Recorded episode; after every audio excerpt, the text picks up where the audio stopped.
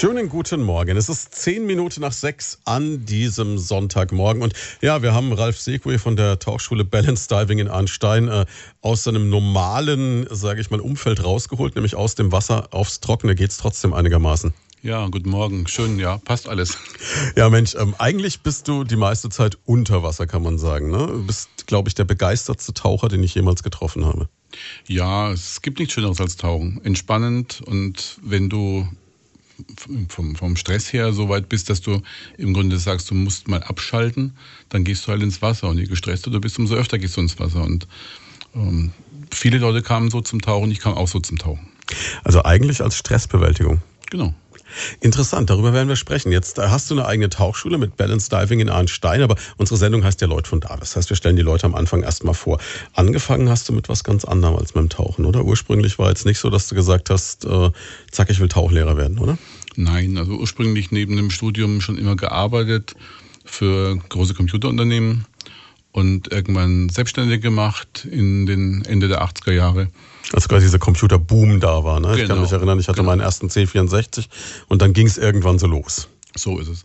Ja, und daraus hat sich dann halt entwickelt, weil ich nebenbei schon immer Seminare gegeben habe, unter anderem eben noch für Commodore, weil du gerade schon den C64 mhm. angesprochen hast. Ja, und dann ging es wieder zurück in diese Branche und ich habe für große Unternehmen seit 20 Jahren Weiterbildung gemacht und über die Weiterbildung und selbst mich auch weitergebildet kamen dann natürlich verschiedene Ausbildungen dazu, wie auch die Hypnoseausbildung als Hypnosetherapeut. Und dann irgendwann kam halt das Tauchen mit dazu. Wie wird man jetzt vom Kommunikationstrainer und Hypnosetherapeuten Tauchlehrer? Also der Sprung ist für mich immer noch so ein bisschen so, okay, kann man machen, aber ist schräg irgendwie im ersten Moment. Gefühlt. Das ist relativ leicht. Du gehst okay. erstmal ins Wasser hm. und äh, stellst fest, oh, mein Stress fällt von mir ab. Mhm. Ja, mein Tinnitus, mein, mein Ohrpfeifen ist verschwunden ab einer gewissen Tiefe. Das ist eine tolle Sache und die möchte ich gerne weitergeben. Und dann machst du dich halt schlau, wie kannst du es weitergeben? Und dann heißt es ja, du kannst es erst weitergeben, wenn du Tauchlehrer bist. Und dann ist automatisch die logische Konsequenz zu sagen, okay, das möchte ich noch in mein Portfolio mit reinnehmen, wäre ich Tauchlehrer. Genau. Aber jetzt Tauchlehrer zu werden, ich meine, ich habe es ja jetzt probiert. Ich habe diesen, diesen Schnuppertag mit euch gehabt bei ihr Job für Blackie. Und ich habe einen riesen Respekt vor der Nummer, weil du ja wirklich schon ähm, ja auch ganz brutal gesagt das Leben eines anderen Menschen in der Hand hältst als Tauchlehrer irgendwo. Ne? Ja, es gehört eine gewisse Verantwortung dazu und das ist halt ganz wichtig. Es kann in Deutschland oder auch weltweit im Grunde jeder Tauchlehrer werden. Er braucht keine besondere Ausbildung, was Didaktik anbelangt, was mhm. Menschenkenntnis anbelangt, sondern er macht seine Tauchgänge, macht seine taucherische Ausbildung, macht seine Prüfung und ist Tauchlehrer. Was aber natürlich auch dazu führt, dass äh, jemand, der vielleicht ganz toll tauchen kann, aber mit Menschen überhaupt nicht umgehen kann, dann am Schluss Tauchlehrer ist. Das ist am Alltag normal. also so, so läuft es in vielen Bereichen ab. Es gibt wirklich total unterschiedliche Tauchlehrer. Es gibt auch Leute, die kamen zum Tauchen, hatten wenig Erfahrung ähm, im Umgang mit Menschen, haben das gelernt im Alltag oder haben sich dann da auch weitergebildet. Also du kriegst in der Branche vom Tauchlehrer wie in jeder anderen Branche auch alles. Es ist alles Mögliche da an, an Menschen und das ist auch spannend sich mit den Menschen ja abzugeben und auch zu schauen, du, du beobachtest die Leute ja auch. Also mhm. Also wenn du, du bist ja auch im Urlaub oder wenn wir im Urlaub irgendwo unterwegs sind, du siehst ja auch andere Tauchlehrer und wir unterhalten uns halt auch sehr viel über solche Dinge. Jetzt ist es ja sowieso eine Frage. Du hast gerade eben schon den Urlaub angesprochen. So das Bild, das glaube ich jeder von uns von einem Tauchlehrer hat, ist so dieser Surfer-Typ, braun gebrannt, irgendwo am Strand in Thailand, Ägypten, auf den Malediven, Seychellen, was weiß ich, irgendwo, wo es halt schön ist, ne? die Sonne den ganzen Tag scheint und dann geht man mittags zwei Stunden tauchen und am Schluss der Zeit ist man an der Bar und äh, reißt junge Tauchschülerinnen auf.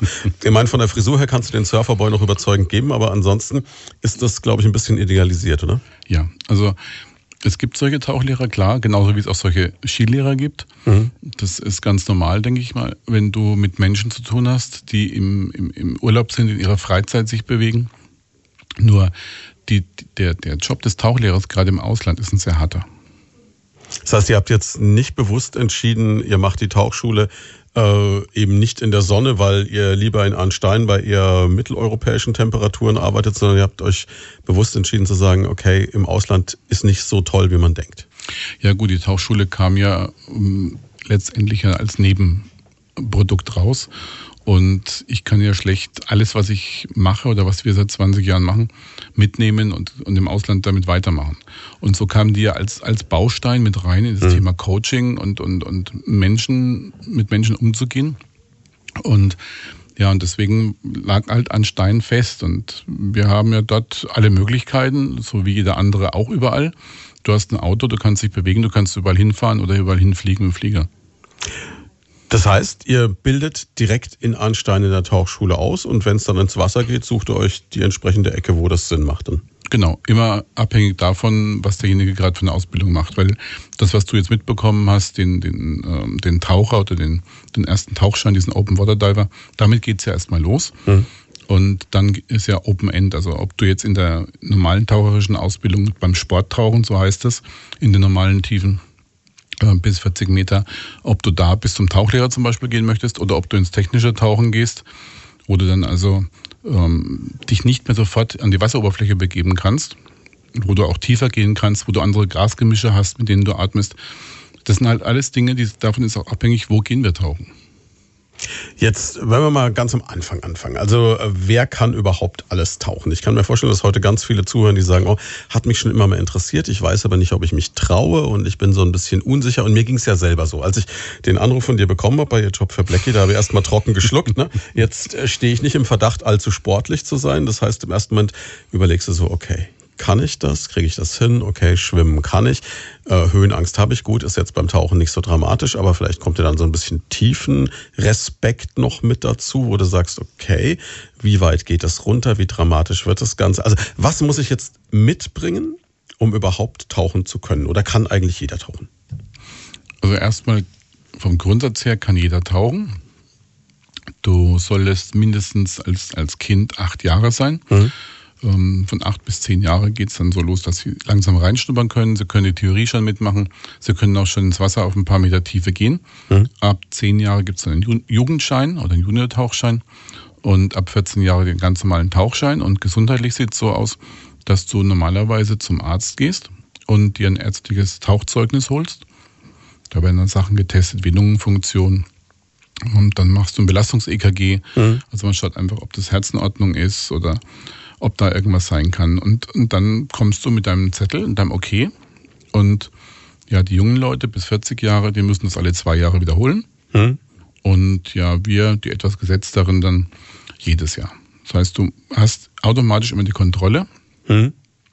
ob du dazu noch in der Lage bist zu tauchen. Und wenn es Einschränkungen gibt, dann kommen die auch vom Arzt. In Tiefe zum Beispiel oder in, in hm. Häufigkeit. Das heißt, der, der schaut dann einfach, okay, wie sieht's mit meiner Lunge aus, wie sieht's mit meinem Herzen aus und sagt dann einfach, okay, hier ist das Go, du bist soweit gesund, du kannst das machen oder genau. pass auf, du hast da ein Problem, geh ja. bitte nicht tiefer als oder mach das nur zweimal die Woche das oder Ohren, Das Ohrenthema hast du ja zum Beispiel, wenn jemand mit einem Trommelfellproblem hat, das dann eben heißt, okay, er darf nur einen gewissen Druck sich aussetzen mhm. und dadurch kann dann Einschränkungen in die Tiefe kommen. Ja, oder so wie ich es hatte, als ich mit euch tauchen war, dass ich einfach erkältet war und genau. die Nasennebenhöhlen zu sind und du einfach merkst, du kannst dieses Nase zuhalten und dann pusten, nicht so richtig machen, sprich, dann merkst du ganz schnell diesen Druck, der dann auch kommt. So ist Nebenhöhlen zu, heißt nicht tauchen gehen. Oder eben nicht so tief. Ich war ja noch relativ zivil. Ne? Ja, ähm, grundsätzlich wenn du sagst, jeder kann tauchen, ist es aber auch so, merkt ihr, dass eine bestimmte Altersgruppe kommt? Merkt ihr, dass eine bestimmte soziale Schicht taucht? Ist es eher Männer? Sind es eher Frauen? Oder ist Tauchen so ein Phänomen für alle mittlerweile? Es steckt an. Hm. Also im Endeffekt. Das habe ich auch jeder, gemerkt, ja. jeder, der mal sich damit beschäftigt hat und, und mal die Maske aufhatte und den Atemregler im Mund, der möchte es wieder machen. Mhm.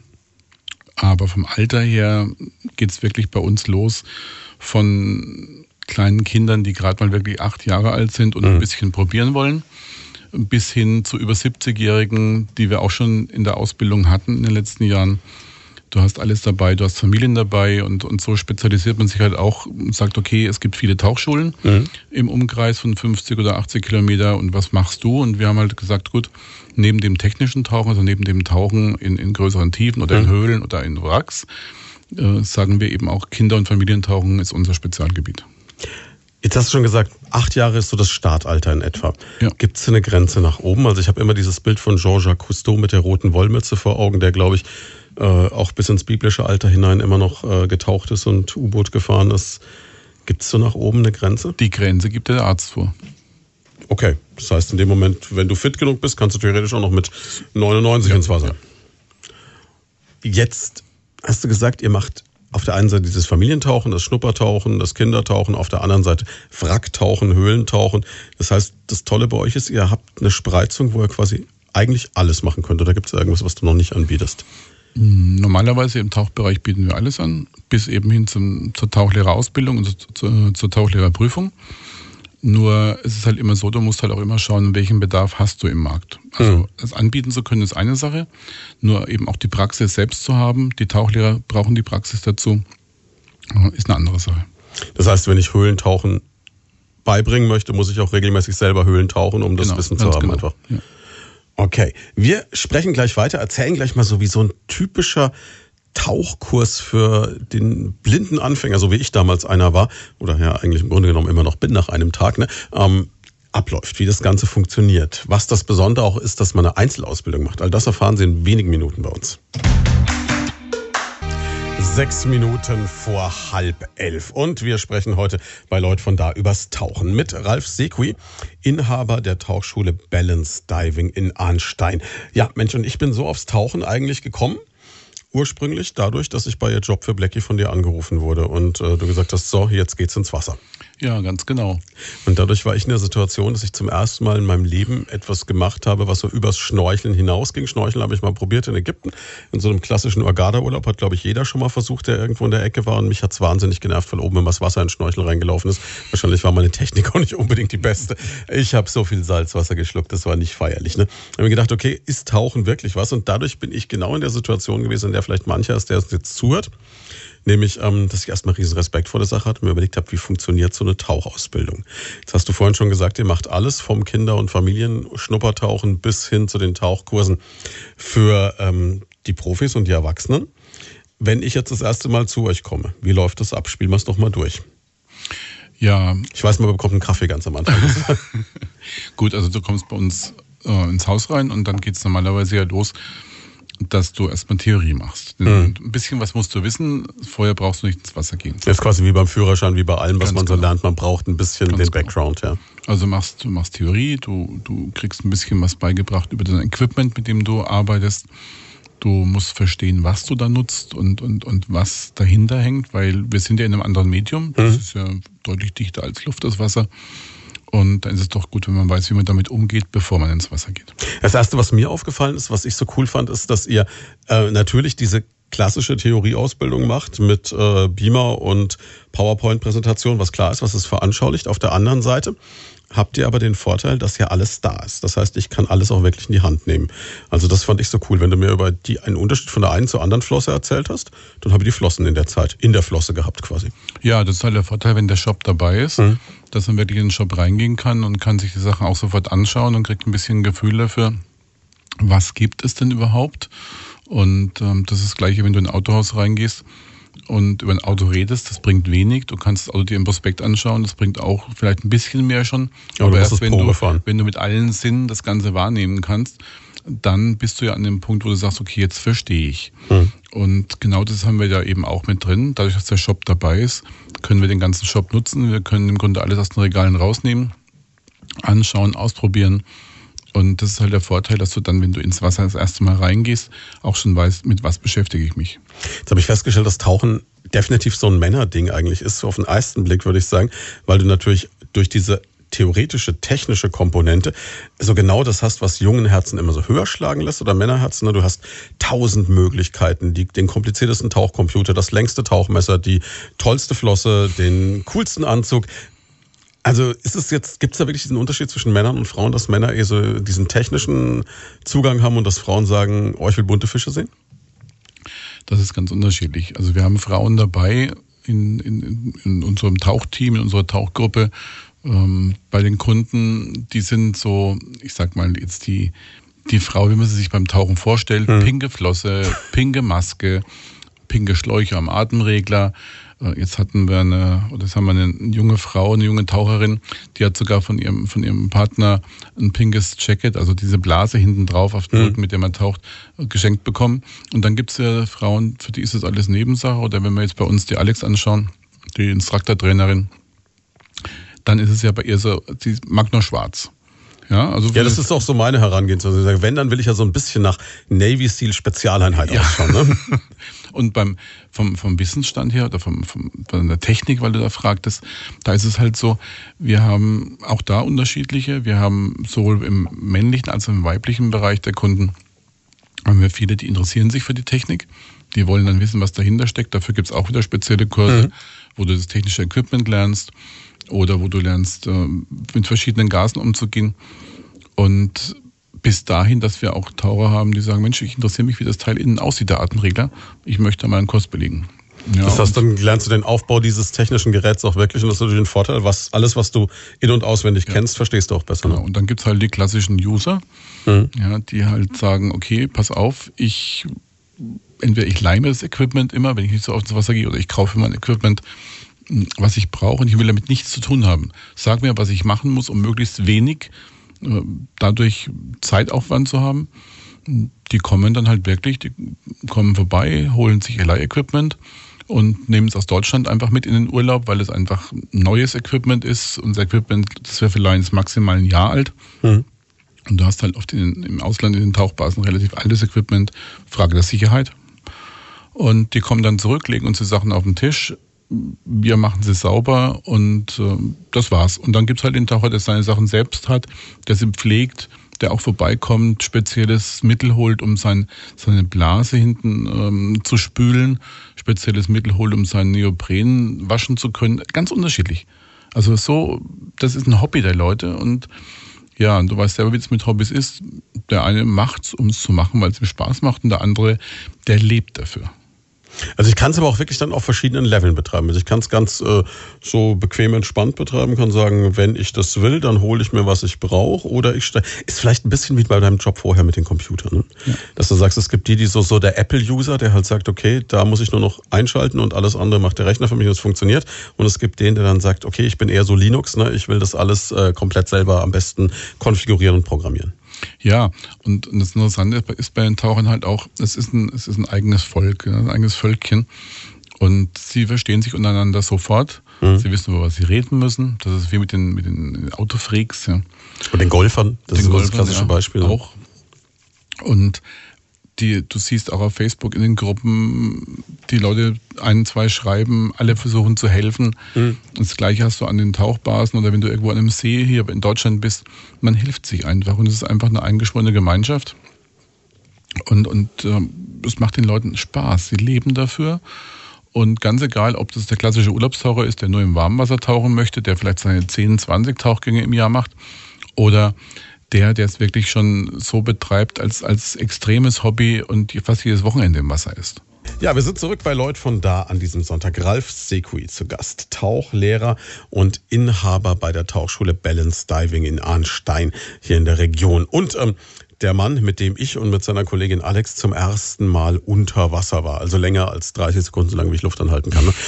Jetzt ähm, hast du gerade schon gesagt, Taucher sind ein eigenes Völkchen, sind eine ganz eigene Gemeinschaft. Und es gibt auch die, die fast jedes Wochenende im Wasser sind. Ähm, bei den Temperaturen gerade will man nicht in den See, oder? Doch. Ernsthaft? Reine Frage dessen, was hast du für Equipment? Okay, das heißt, ich kann auch jetzt sagen, äh, es zieht mich in den Main oder in den Baggersee und es geht wo ich jetzt so sagen würde, boah, nicht ohne meinen Schal und meine Mütze, ne? Ja, so ungefähr bist du dann ausgestattet. Mhm. Also Trockentauchanzug, unter dem Trockentauchanzug ein Unterzieher. Für die etwas ja, verwöhnten bis dahin, dass du einen Unterzieher haben kannst mit Heizweste. Das wäre mein Ding, ja. So eine Art Sitzheizung zum Rumtragen. Genau. Dann hast du natürlich ähm, Handschuhe an. Hm. Entweder halbtrocken, also dass du 5 mm Handschuhe an hast, oder ganz trocken, dass du gar kein Wasser reinkommt. Und du hast eine Haube auf, also du kannst dich schon gut einpacken. Ja, und das Gute ist ja, äh, kälter als 0 Grad wird's nicht, weil dann wäre es ja ziemlich fest, das ganze Wasser. Ne? Ja, dann sind wir schon beim Eistauchen, wo du dann eben eine Kettensäge brauchst, um ein Loch zu machen. Das geht alles. Oh ja, ne? Aber jetzt nochmal Sprung zurück zu unserer Ausbildung. Wir waren ja gerade dabei, so ein bisschen drüber zu reden, wie so eine Ausbildung abläuft. Du hast gesagt, ein bisschen Theorie braucht man. Jetzt gibt's ja so die Lernfaulen, die sagen, okay, komm, Schule habe ich lange hinter mir gelassen. Wie viel Theorie ist es denn, die ich mir raufschaffen muss und gibt es eine Prüfung am Schluss? Ja, von der Theorie her ist es so, es gibt die Online-Generation. Mhm. die kann bei uns auch online das Ganze lernen, kann zu Hause am Pad oder am Handy lernen. Kommt zu uns. So wie man es heute bei Führerschein noch Jawohl, macht. genau. Die kommen zu uns. Ähm, ich kann online sehen, wie weit die sind mit ihrem Lernen. Und Ob sie die Hausaufgaben machen? Genau, und wenn sie dann da äh, sind, dann wird nochmal kurz wiederholt. Dann gibt es einen Multiple-Choice-Test, also beim, beim normalen Tauchschein relativ einfach. Und dann ist die Theorie bestanden. Mhm. Oder wir machen es bei uns eben, dass wir mit den Leuten arbeiten, so wie du es auch hattest. Das ist auch die Variante, die mir persönlich gut, jetzt bin ich natürlich auch ein alter Hund, ne, äh, einfach lieber wäre, weil ich einfach finde, ich lerne viel mehr, wenn es mir jemand in Ruhe erklärt, als wenn ich es auf dem Bildschirm starre. Aber das glaube ich jeder anders. Ne? Genau. Also jeder, du hast unterschiedliche Typen und wir können jedem das bieten, was er möchte. Und ganz wichtig ist halt, wir haben jetzt keine sechs oder acht Leute da drin sitzen im Raum. Also das passiert mal im, in, in der Saison, dann sind aber auch zwei oder drei Tauchlehrer da, Mhm. die sich um die Leute kümmern. Aber normalerweise sitzen unsere Tauchschüler da zu zweit, maximal zu dritt in der Theorie und haben dann halt auch die Möglichkeit, wirklich nicht nur die Fragen zu stellen, sondern wir können auf alle Themen eingehen und können mit den Leuten da schon vernünftig arbeiten, bevor wir ins Wasser gehen. Das ist das, was mir aufgefallen ist, als ich das erste Mal bei euch war. Da war noch ein Tauchschüler mit dabei, äh, den ich an der Stelle auch nochmal recht herzlich grüßen will, weil der hat eine Menge Geduld mit den Leuten vom Radio gehabt, die ständig zwischen reingequatscht haben. Und ähm, ich fand es zum einen lustig, weil gleiche Frisur, gleicher Bart wie ich. Also das war schon mal sehr witzig. Aber davon weg ähm, ist mir aufgefallen, wenn ich jetzt nicht da gewesen wäre, hätte der Einzelunterricht bekommen. Ja, Kostet das dann mehr? Nein. Also wir machen, wir machen nur, für uns gibt es keine andere Ausbildung, diese 1 zu 1 Ausbildung, Mhm. einfach aus Sicherheitsgründen. Das heißt, dass wirklich jeder optimal betreut ist. Ja, genau. Ist aber auch ein Alleinstellungsmerkmal, glaube ich, mit. Ne? Es bieten viele an inzwischen, also es, es wird immer mehr, dass die Tauchschulen sagen, wir bieten das an. Nur du musst es leben. Das Mhm. Anbieten auf dem Papier und das Ganze auch leben, ist, sind zwei unterschiedliche Dinge. Was mir auch aufgefallen ist, ist diese, diese Masse an Zeit, die man hat. Also du bist jetzt sowieso so ein Typ, der so, so in sich ruht und wo man auch so den Eindruck hatte, okay, es nervt dich jetzt nicht, wenn ich zum fünften Mal was frage, wo du dir vielleicht innerlich denkst, okay, Bob, hättest du vorher besser zugehört oder ah, im Grunde genommen habe ich das jetzt schon 3000 Mal erklärt, jetzt erkläre ich es dir zum 3001. Mal. Sondern es hat wirklich so gewirkt, als ob du sagst, okay, das interessiert ihn jetzt, also reden wir drüber. Das ist der Hintergrund der Theorieausbildung bei uns. Weil du war auch zum Beispiel so, wir sind vom Hundertsten ins Tausendste gekommen. Ich kann mich noch erinnern. Dann auf einmal mit, man kann die Flaschen auch an der Seite befestigen. Es gibt auch eine ähm, Tauchmöglichkeit mit einer Platte hinten statt mit was, mit einem Gurtsystem und hin und her. Und äh, das sind ja so Sachen, wo du sagst, okay, eigentlich muss ich das gar nicht wissen für meinen ersten Tauchschein. Ne? Du musst es nicht wissen, es hilft dir natürlich, weil die Leute fangen ja sehr schnell an, wenn sie dann mal im Wasser sind und überlegen, hm, wenn ich jetzt Equipment möchte, was ist für mich das Richtige? Oder Was nehme ich was möchte ich denn an, an Au- Tauchausbildung machen? Wo ist mein Ziel? Bin ich der Urlaubstaucher, der auf 10, 20 Meter Fische anschauen möchte? Möchte ich mehr machen? Und, und dadurch, wenn du am Anfang die Möglichkeit hast, die Sachen zu sehen und auch mitzubekommen, was es gibt, dann kannst du dir darüber natürlich Gedanken machen. Und es gibt halt den einen, der möchte sich in so einem Jacket schön eingepackt fühlen. Mhm. Und es gibt denjenigen, der ein bisschen mehr auf Freiheit äh, lebt, der natürlich sagt, okay, je weniger ich anhab, umso besser ist es. Dazu gehört wieder eine spezielle Ausbildung. Nur die Leute sehen von Anfang an, was ist es, und die können es auch ausprobieren, weil wir ja für die Taucher nicht nur das normale Equipment als Leih-Equipment haben, sondern auch das technische Tauchequipment. Jetzt, ähm, wenn wir die Theorie hinter uns haben, dann geht's zum ersten Mal ins Wasser. In der Regel bei euch, kann man sagen, gibt's da eine Regel? Erstmal Schwimmbad, erstmal Tauchturm, erstmal See oder ist es unterschiedlich? Gut, jetzt haben wir wieder das Thema 1 zu 1 Ausbildung. Das heißt, wir gehen schon auf die Leute ein. Ich werde nicht mit einem, mit einem Kind irgendwo gleich in ein großes Becken gehen, sondern wir haben ja da auch verschiedene Möglichkeiten. Wir haben verschiedene Bäder, mit denen wir arbeiten. Wir haben gleich bei uns um die Ecke, von daher gleich mal liebe Grüße nach Anstein, eine ganz tolle, ähm, ganz tolles Fitnessstudio. Die haben ein kleines Schwimmbad. Und da dürfen wir jederzeit auch rein. Das heißt, auch da ist es möglich, mit den Leuten reinzugehen und wirklich Ruhe zu haben. Das heißt, es springt niemand außen rum, wenn wir merken, die Leute sind aufgeregt oder, oder haben vielleicht noch so ein bisschen, ja nicht Respekt, sondern schon noch ein bisschen Angst. Dann, dort kann man sich Zeit lassen. Das ist jetzt wieder was, was ich auch erlebt habe, als ich mit euch tauchen war. Wir waren im Silvaner, die netterweise gleich zwei Bahnen für uns abgesperrt haben. Die haben sich mich einmal angeschaut, haben gesagt, eine Bahn reicht für den nicht, brauchen wir zwei. Und äh, war super toll, vor allem deshalb, weil es wirklich so war, es ist nicht, du bist da gekommen, es hieß, so, jetzt haben wir eine Stunde, jetzt ab ins Wasser und mach und tu, sondern es war wirklich so genau in der Geschwindigkeit, dass man sich wohlgefühlt hat, dass man nicht irgendwie nervös wurde oder so. Und ich gebe zu, ich war aufgeregt am Anfang. Ja, das ist auch so ein, so ein Faktor, warum wir nicht in jedes Schwimmbad können. Wenn du ein Schwimmbäder bekommst, das ist ja schon mal immer eine Riesendiskussion mhm. mit den Betreibern oder mit der, mit der Aufsicht, bis man erstmal eine Möglichkeit hat, reinzugehen. Und dann ist es oft so, dass du in den Schwimmbädern nur eine Dreiviertelstunde hast. Mhm. Maximal eine Stunde. Macht und wenig Sinn, ne? Ganz genau. Und das macht für uns wenig Sinn und deswegen lieber weniger Bäder, mit denen gesprochen, ausgewählt. Und dafür können wir uns dort frei mhm. bewegen. Und natürlich jetzt auch genau der Zeitfaktor. Bist du mit einem Schüler im Wasser, dann kannst du es viel üben mhm. in zwei, drei Stunden.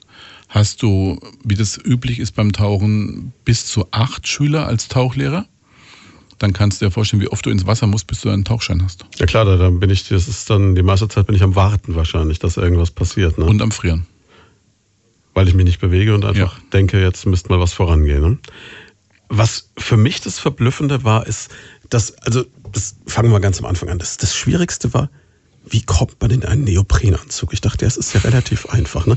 Es mag jetzt auch an meiner Körperform liegen, aber ich kann Ihnen sagen, ich habe gekämpft. Ist das normal oder ist das jetzt nur bei mir so gewesen? Das ist auch normal, weil die, die Anzüge müssen natürlich sitzen. Hm? Also wenn der saß, der also Nummern, hat keine Fragen offen gelassen. Ist, dann hast du ja im Endeffekt wieder Wasser drin und somit keine Isolation. Der Anzug muss eng sitzen. Mhm. Dadurch hast du die Isolation und die dadurch auch die Wärme, die du brauchst. Mhm. Du hast ja gemerkt, du hattest jetzt 5 mm an, das ist so die goldene Mitte mhm. bei so einem Neoprenanzug. Hat sich aber angefühlt, also ich habe mich ein bisschen gefühlt wie so, also so habe ich mir Frauen vorgestellt in dieser Zeit, als man noch Corsagen trug. Ne? Es war schon, es, es hat eine gute Form gemacht, aber es war schon gesessen. Ja, du ne? hast sportlich ausgesehen. Ja, zum ersten Mal in meinem Leben, ne? das war faszinierend. Ja. Und, und ihr habt da noch so einen schwarz-gelben für mich rausgesucht, ein bisschen wie Willi aus der Biene Maya. Aber ähm, Sie können sich das angucken. Gehen Sie einfach auf die Homepage von balance-diving.de. Da wird das Video automatisch gestartet äh, von meinem Taucherlebnis. Aber klar, du hast gesagt, es muss sitzen. Fünf Millimeter hast du gesagt, ist so ein Zwischending. Ja. Also, das also, geht noch dicker. Natürlich, sieben Millimeter ist so der Standardanzug, den wir hier mhm. äh, in Deutschland tauchen. Du kannst dann über den sieben Millimeter noch eine sogenannte Eisweste ziehen. Das musst du dir vorstellen wie ein Shorty. Mhm ähm, mit einer Haube dran. Das Shorty ist einfach ein Tauchanzug mit kurzen Armen und kurzen Beinen. Genau, oder wie du es beim Surfen oder so anhast mhm. oder beim Schnorcheln. Und dann nochmal eine Haube dran. Das sind nochmal 7 mm, dann hast du 14 mm an. Und dann wird es also immer unbequemer, mhm. immer, ja, dadurch aber auch ein bisschen wärmer. Mhm. Nur das ist dann der Bereich, wo wir halt sagen, kauf dir einen Trockentauchanzug. Hm, bevor du dich jetzt mit fünf Layers da irgendwie Ja, das ist halt auch ja genau der Punkt. Viele kennen sich mit, mit Trockentaucheranzügen nicht aus, und bieten dann dem Kunden den Neoprenanzug an, wenn überhaupt ein Trockentaucheranzug, hm. weil die Anzüge ja nur nach Bedarf getaucht werden. Und, und der Sporttaucher braucht sowas normalerweise nicht, hm. außer er geht halt das ganze Jahr über ins Wasser. So wie du ja dann ab nächstem Jahr. So wie ich werde das mal versuchen. Ja, im Frühjahr mache ich den Tauchkurs fertig und dann gucken wir, was passiert. Ja. Ähm, grundsätzlich ist es aber auch so, das relativiert sich. Was jetzt an Land unbequem ist, das habe ich auch festgestellt, ist dann im Wasser überhaupt kein Problem mehr. Ne? Du hast im Wasser eine Schwerelosigkeit, wenn mhm. du richtig austariert bist. Eines der coolsten Gefühle, das ich jemals hatte, muss ich an der Stelle gleich mal sagen. Ja, ja und, und dadurch hast du natürlich dann auch äh, genau das, was du gerade sagtest. Du, du spürst nichts mehr davon. Es ist alles bequem, es passt sich alles an. Wenn du die richtigen Sachen anhast, die richtigen Größen ausgewählt mhm. hast. Und dann vergisst du das auch alles sehr schnell das war das, was ich gemerkt habe. Also wir sind ja dann da an den Beckenrand gegangen. Dann habe ich zum ersten mal die Flasche gezeigt bekommen. All das, was wir in der Theorie schon besprochen hatten, nochmal in der Praxis direkt am Wasser, dass man es nochmal wiederholt. Und äh, Alex, deine Tauchinstructorin, hat da auch wirklich dafür gesorgt, dass jede Nervosität weg war. Und äh, die hat ja auch eine Engelsgeduld, ne? Wenn du dann so wie ich noch einen blöden Spruch, um rauszuzögern, dass du wirklich unter Wasser musst und, und nochmal probiert und nochmal geguckt und so äh, die halbe Luft schon verbraucht am Ufer und dann irgendwann kommt aber doch der Moment, wo es dann ernst wird, wo es heißt so, und jetzt ab runter. Ne? Und dann drückst du diesen Knopf von deinem Atemregler und dann sinkst du im Idealfall ab. Bei mir war es dann so, wir haben dann noch ein bisschen Blei nachgelegt, ne? weil ich so leicht bin und so leicht schwimme. Ne? Ähm, ja, und ähm, dann ging's runter. Und was mich so verblüfft hat, war dieser Moment. Also erstmal diese, dieses, dieses Wundern, du bist unter Wasser und du kannst atmen. Das ist völlig strange, wenn man es noch nicht erlebt hat. Also ich glaube, den Moment erlebt wahrscheinlich jeder auch nur einmal, aber der ist faszinierend, dass du, dass du so denkst, so dein Kopf sagt, das geht nicht, das kann eigentlich nicht sein. Gleichzeitig passiert es aber trotzdem. Und ähm, diese völlige Stille. Dass dieses ganze Silvaner, diese ganzen Schwimmer, diese spielenden Kinder, was auch immer da drumherum war, es war alles weg. Innerhalb von einer Sekunde, als ob so ein Schalter umgelegt wird.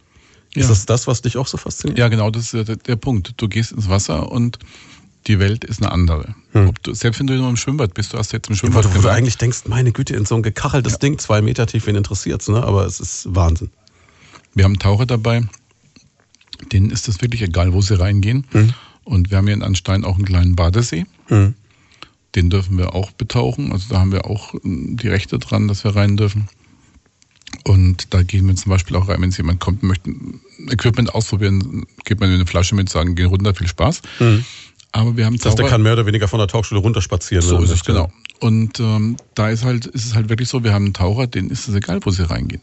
Die, die gehen da rein, wir haben da eine Tiefe, wenn er mal wieder ausgebackert ist, die wollen seit Jahren diesen See sauber machen, mhm. wieder von fünf Metern. Momentan haben wir halt mal so, ja, ein bisschen mehr als die Hälfte, so drei Meter, wenn du Glück hast. Du kannst aber auch mitten im See stehen.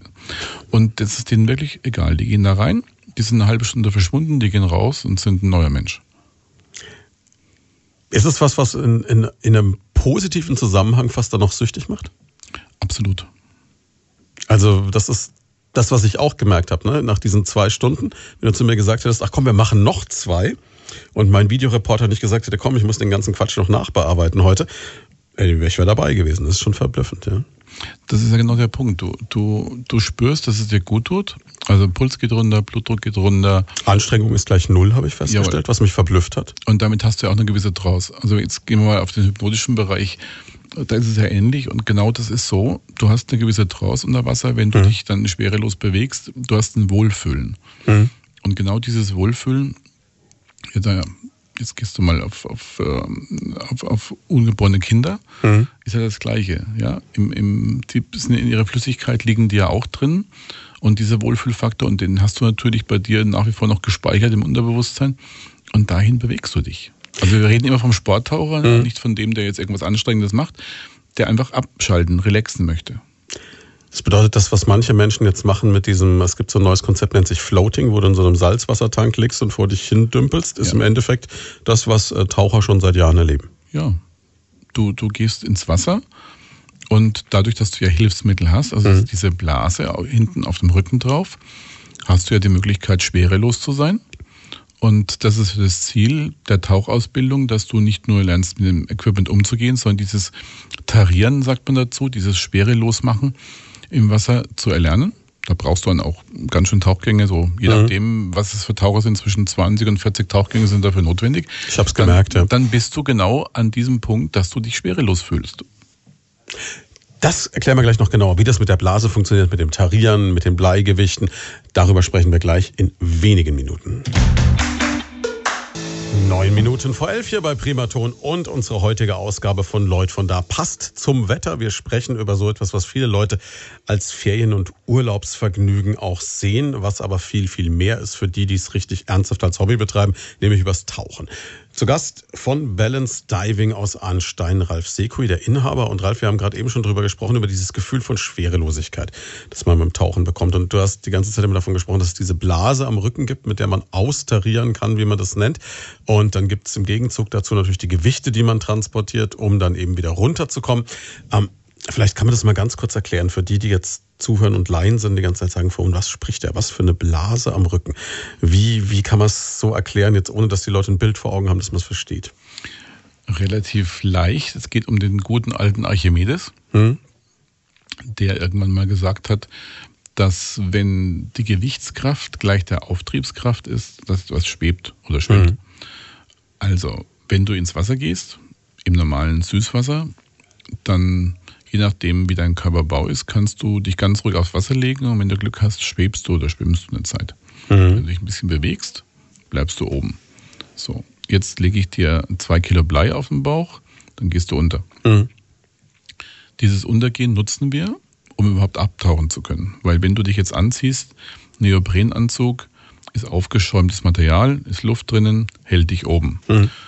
So hast du verschiedene Sachen an, die teilweise dafür sorgen, dass du nach unten gehst und teilweise dafür sorgen, dass du oben bist.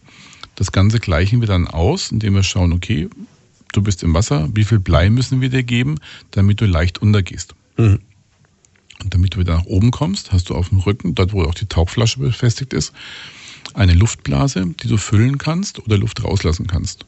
Mit der Luft auch aus der Tauchflasche quasi. Jawohl. Und dieses Ganze miteinander arbeitet dann eben so, dass du, wenn du gut tauchen kannst, unter Wasser, egal in welcher Tiefe, schweben kannst. Dann kannst du deine Lunge noch dazu benutzen, als zweite Luftblase mhm. sozusagen. Mhm. Und das ganze Konzept funktioniert dann eben so, dass man damit nach oben, nach unten kann oder sich auf der Tiefe halten kann.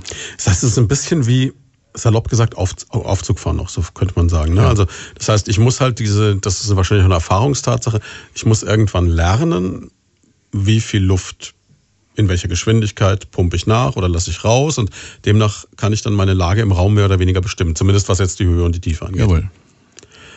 Und ähm, jetzt habe ich ganz schnell gemerkt, ein bisschen eingebremst durch meine Nasennebenhöhlen an dem Tag, dass natürlich schon der Reiz da ist zu sagen, komm, da geht noch ein bisschen was tiefer.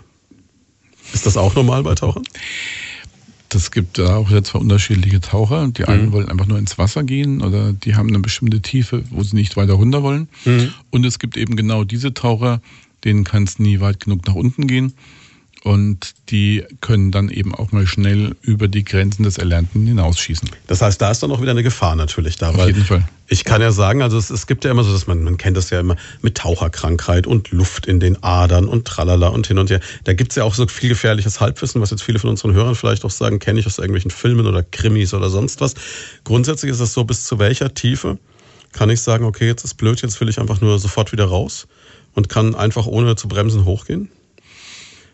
Gibt es da eine Tiefe, wo da man sagen kann? Theorien dazu. Mhm. Erstmal ist es so, du kannst äh, alles, was bis fünf Meter ist, ist im Kein Grunde Problem. die normale Tiefe. Deswegen haben wir die ja als maximale Kindertauchtiefe, mhm. diese fünf Meter. Das ist das, was ich auch, wenn ich mal vom Zehner springe, sowieso mitmache. So, ne? ja. Dann, wenn du bis 10 Meter gehst, da kannst du so lang du willst am Tag rein und so oft du willst rein. Und mhm. hast auch keine Rücksicht auf dieses ähm, Thema Luft im Blut, wie du so schön jetzt mhm. ausgedrückt hast. Sehr laienhaft, ja. ja, nur man versteht dadurch natürlich, was gemeint ist. Mhm. Keine Rücksicht nehmen musst aber dann schon auf einer gewissen Tiefe, nämlich auf, ähm, auf fünf Meter ungefähr, deinen drei Minuten Sicherheitsstopp machen, wo du nochmal ein bisschen was davon abatmen kannst, bevor das heißt, es ausgeht. Wenn ich dann wieder auftauchen will, kann ich nicht sagen, zack, einfach hoch, sondern ich halte auf halber Höhe mal an, warte kurz, und dann beruhigt sich das Ganze. Ansonsten hätte ich diesen Effekt der Taucherkrankheit, wie man das nennt. Das ist, glaube ich, so ja wie, wie Kohlensäure im Blut, wenn man so will. Ne? Ja, das wie so eine kann man am einfachsten, am einfachsten erklären. Nimmst eine Wasserflasche hm. und äh, schüttelst die mal richtig, dann siehst du trotzdem, dass keine noch nichts drin von, von, von Kohlensäure. Und Aber wenn ich die dann aufdrehe, ne? dann hast du den Druckverlust und dann fängt's an. Mhm. Und, und genau das ist eben das Thema. Du hast dafür eben diesen Sicherheitsstopp, den machst du, egal wie, wie du jetzt als Sporttaucher unterwegs warst, immer auf auf ungefähr fünf Metern. Mhm. Und der Tauchcomputer zeigt das auch alles an. Tauchcomputer und ist das, was ich am Arm habe, wie so, eine, eine ganz dicke genau, Uhr, ne? Jawohl. Und der zeigt dir dann an, der zählt rückwärts und bei null kannst du aus dem Wasser rausgehen. Mhm. Und gibt es jetzt dann auf der anderen Seite eine Grenze nach unten, wo ich sage, tiefer geht nicht? Mm, es gibt viele Grenzen. Die erste Grenze ist, wenn du deinen normalen Tauchschein hast von 18 äh, bis 20 Meter, je nach mhm. Verband. Die einen Verbände, Tauchverbände sagen 18, die anderen sagen 20 Meter. Das mit den Verbänden klären wir gleich in der nächsten Stunde, das ist ein längeres Thema. Dann hast du als nächste Tiefe 30 Meter. Mhm. Das ist die normale Sporttauchgrenze. Und dann, wenn du ein, als Sporttaucher ein sogenanntes Tiefenbrevet hast, also die Tiefenausbildung darfst du bis auf 40 Meter gehen mhm. und dann haben wir aber die Grenze des Sporttauchens erreicht.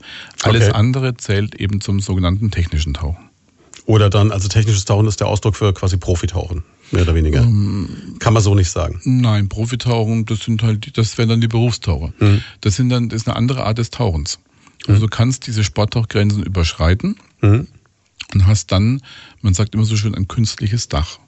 Weil du könntest ja aus, aus 40 Meter einen Notaufstieg machen, mhm. wenn du deine Tiefe beibe, äh, deinen, deinen normalen Aufstieg von 10 Meter in der Minute maximal beibehältst. Mhm dann könntest du dann aus dem Wasser gehen. Mhm. Wenn du aber in eine Tiefe oder in eine Länge unten bist, wo deine normale Tauchzeit überschritten ist, mhm. das hat ja was mit diesem, mit diesem, Blut und dem mit der Luft, zu, der tun, Luft ja. zu, tun, dann äh, musst du Dekompressionsstopps machen. Und wenn du diese machen musst, dann bist du im technischen Tauchen. Und da ist es dann eben so, dass du auch unterschiedliche Gase tauchen kannst. Du entziehst der Atemluft, die du mit runternimmst, den Stickstoff, der da eben mhm. gefährlich ist. Oder wenn zu viel Sauerstoff drin ist, weil der auch ab einem gewissen Druck gefährlich wird, kannst du den auch rausnehmen, kannst das Ganze mit Helium mischen, mit einem Gas, das dem mhm. Körper nichts macht. Und hast dann das sogenannte Trimix. Und äh, das ist alles technisches Tauchen. Also immer wenn du ein künstliches Dach über dir hast und nicht sofort aus dem Wasser kannst, sofort relativ mhm. mit normalem Aufstieg, dann bist du im technischen Tauchen. Ist aber was, was jetzt äh, nur für die Freaks ist oder ist das sowas, wo jeder irgendwann mal hinkommt, wenn er sich mit dem Tauchen ernsthaft beschäftigt? Alle die, wie du so schön sagtest, die immer tiefer wollen oder die immer mehr wollen. Es gibt viele sehr viele Taucher bei uns, würde ich sagen, so 90 Prozent, die sind mit ihren 20, 30 Metern zufrieden, die wollen auch nicht tiefer. Weil da habe ich noch genug Licht, da sehe ich bunte Farben, da geht es mir gut, so das sind die Fische so ungefähr. Ne? Und dann gibt es halt einige, die sagen, ich möchte ein bisschen mehr. Mhm. Und für die bisschen mehr gibt es dann die Extended Range, also den erweiterten Bereich. Extended Range Ausbildung gehört schon zum technischen Tauchen. Mhm. Und die, die noch mehr wollen, die machen dann das Trimix-Tauchen. Also Trimix kommt von diesen drei ähm, Gasen, die man, Gasen, die man mischt, ähm, die dann mit Helium unterwegs sind. Wie tief man maximal kommt, das erfahren Sie, wenn Sie dranbleiben nach den Nachrichten. Sonntagmorgen, sechs Minuten nach elf und wir reden über das Tauchen bei Leut von damit Ralf Sequi, dem Inhaber der Tauchschule Balance Diving in Hanstein. Und vor den Nachrichten haben wir gerade drüber gesprochen, wie tief es denn maximal geht. Das ist ja für viele Leute so eine spannende Geschichte. Ne? Und ähm, es gibt einen Menschen namens Ahmed Gabri, der war offensichtlich tiefer als die durchschnittliche Armbanduhr wasserdicht bleibt, nämlich auf 332 irgendwas Meter im Jahr 2014. Ralf, der Reiz dabei? Reines, ich habe den Rekord, ne? Tiefe. Sehen tut man da nichts mehr wahrscheinlich, ne? Ist dunkel. Das kommt eben darauf an, wo bist du? Hm, ah, der war jetzt im Roten Meer, steht hier? Ja, also da wird es dann auch so ab, ab 80, 90 Meter langsam, langsam dunkel. Hm.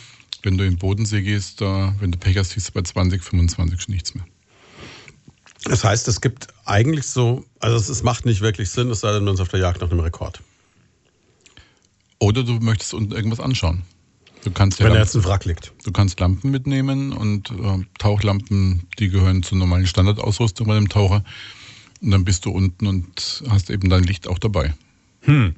Das heißt, wenn ich weiß, da unten liegt jetzt ein interessantes Wrack beispielsweise oder die Ruine einer, weiß ich nicht, Atlantis. Ja. Oder Sowas. eine schöne Höhle. Mhm.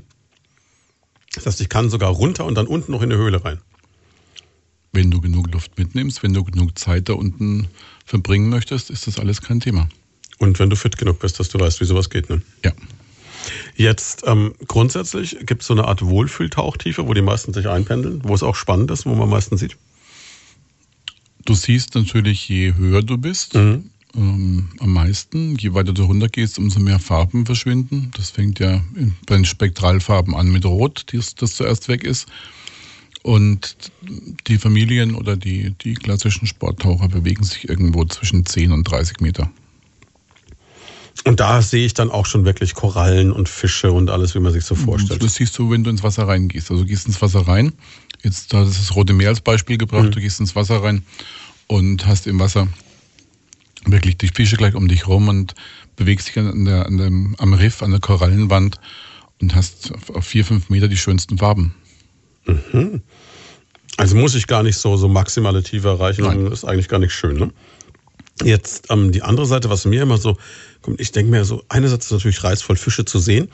Dann gibt es aber die Fische, denen du eigentlich nicht begegnen willst. Oder ist es dann vielleicht doch so? Ich kenne jetzt ganz viele Leute, die tauchen, die begeistert waren, als sie ihren ersten Hai gesehen haben.